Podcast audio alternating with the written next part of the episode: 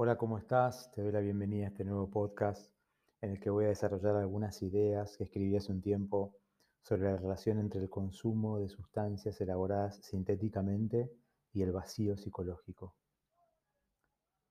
¿Y si no te clavas la pasti?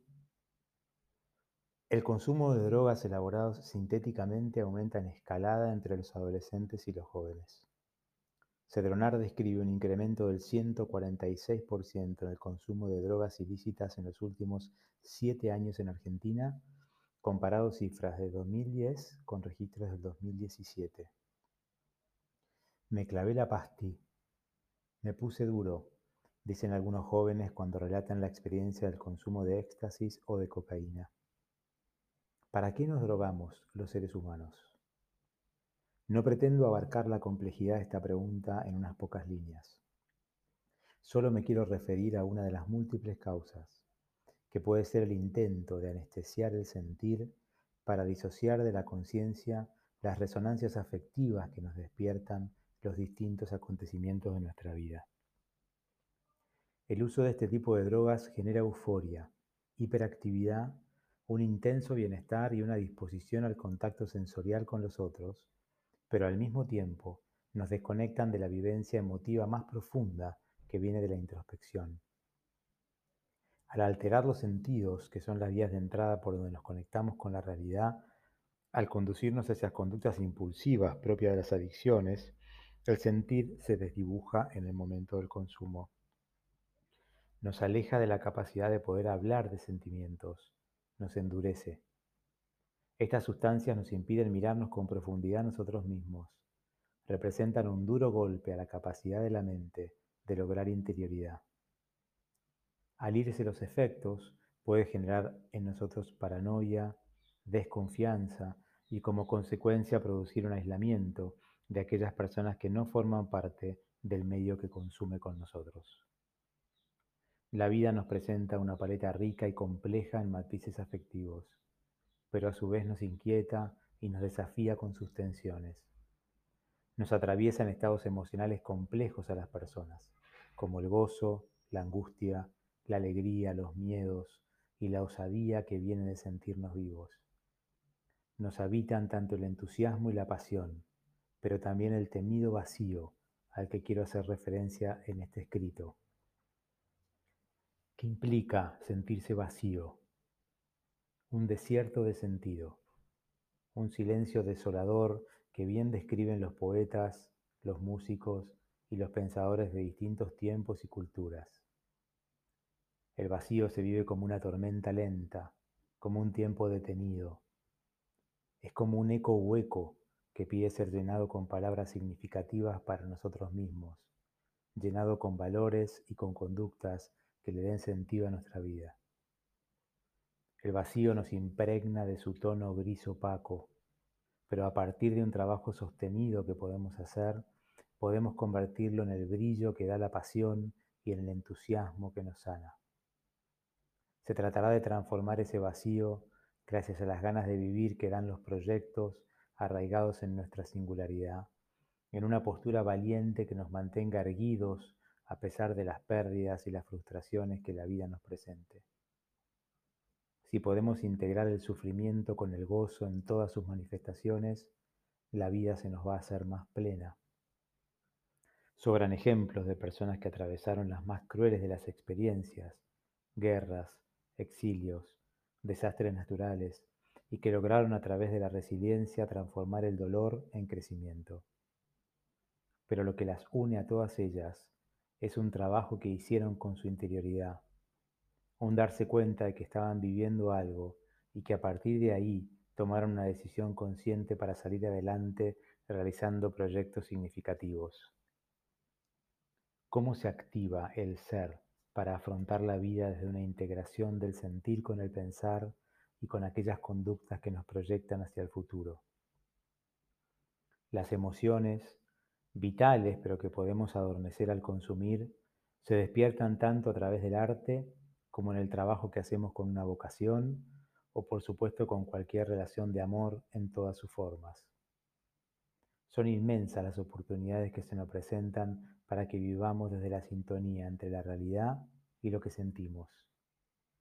Dice Joan Garriga, en la vida dibujamos un camino personal, un rastro distintivo propio, conformado con las huellas de todos nuestros pasos.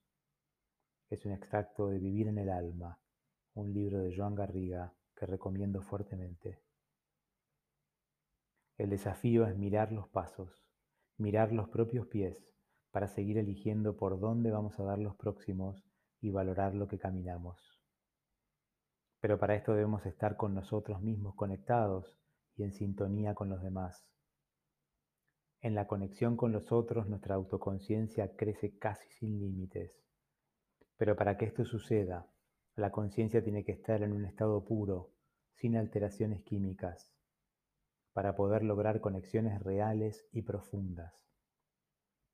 Y además, para que vivamos en sintonía con lo que nos pasa, las personas tenemos que poder perderle el miedo a esa desolación que llegamos a sentir en distintos momentos. El vacío nos asusta, pero al ser enfrentado y tomado como parte de la vida, se torna en una pista de despegue para que los deseos irrumpan con toda su fuerza. Desear vivir es una fuerza que viene de sentirse vacío, carente y necesitado. Sin vacío no hay deseo. Se tratará entonces de aceptar todas nuestras vivencias y pensamientos y también todas nuestras formas de ser, de pensar y de sentir. Esos yoes que forman parte de nuestra compleja y enriquecida identidad.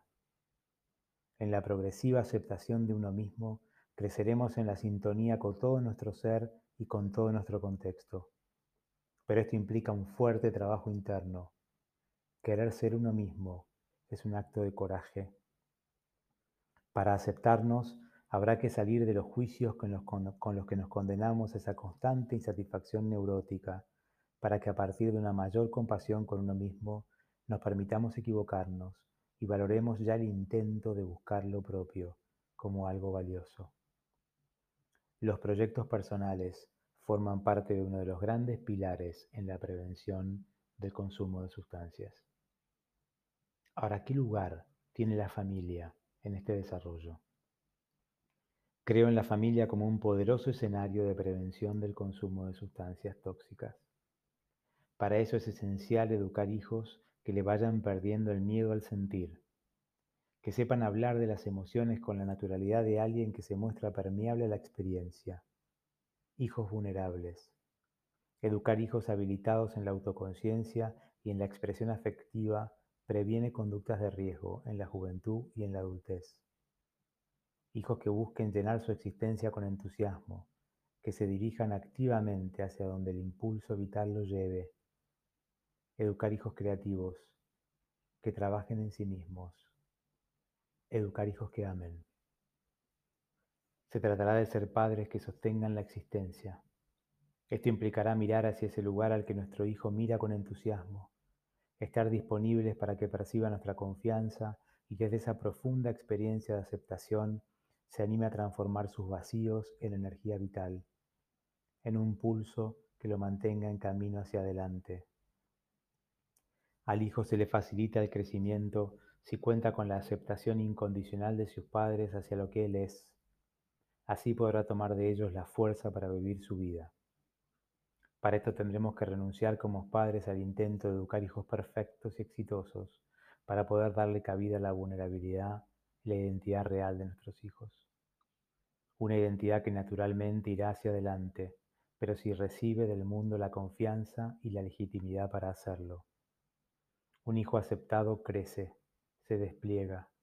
Un hijo rechazado, cuestionado, que no alcanza para sus padres, se detiene en la vida se inhibe, quizás esperando que se lo mire y se le dé un lugar.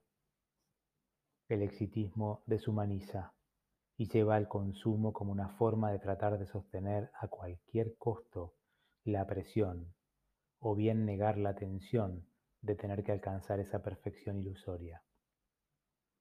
Al sentirse suficiente, un hijo saldrá confiado a realizarse y a tomar su rumbo, sin sustancias que lo detengan, lo distraigan o lo bloqueen. Podemos criar hijos desde la fuerza que da el autoconocimiento y la aceptación para que se animen a desafiarse a sí mismos diciéndose, Y si no te clavas la pasti, al decirse eso a ellos mismos, podrán tomar decisiones en el camino que los lleven a una mayor salud psicofísica. Para eso tienen que vernos a nosotros como padres también, integrando nuestros vacíos, sosteniendo la vida con entusiasmo y haciendo fuerza por sostener proyectos propios. Muchísimas gracias por acompañarme en este podcast y espero te haya sido de utilidad. Un saludo grande y nos vemos en el próximo.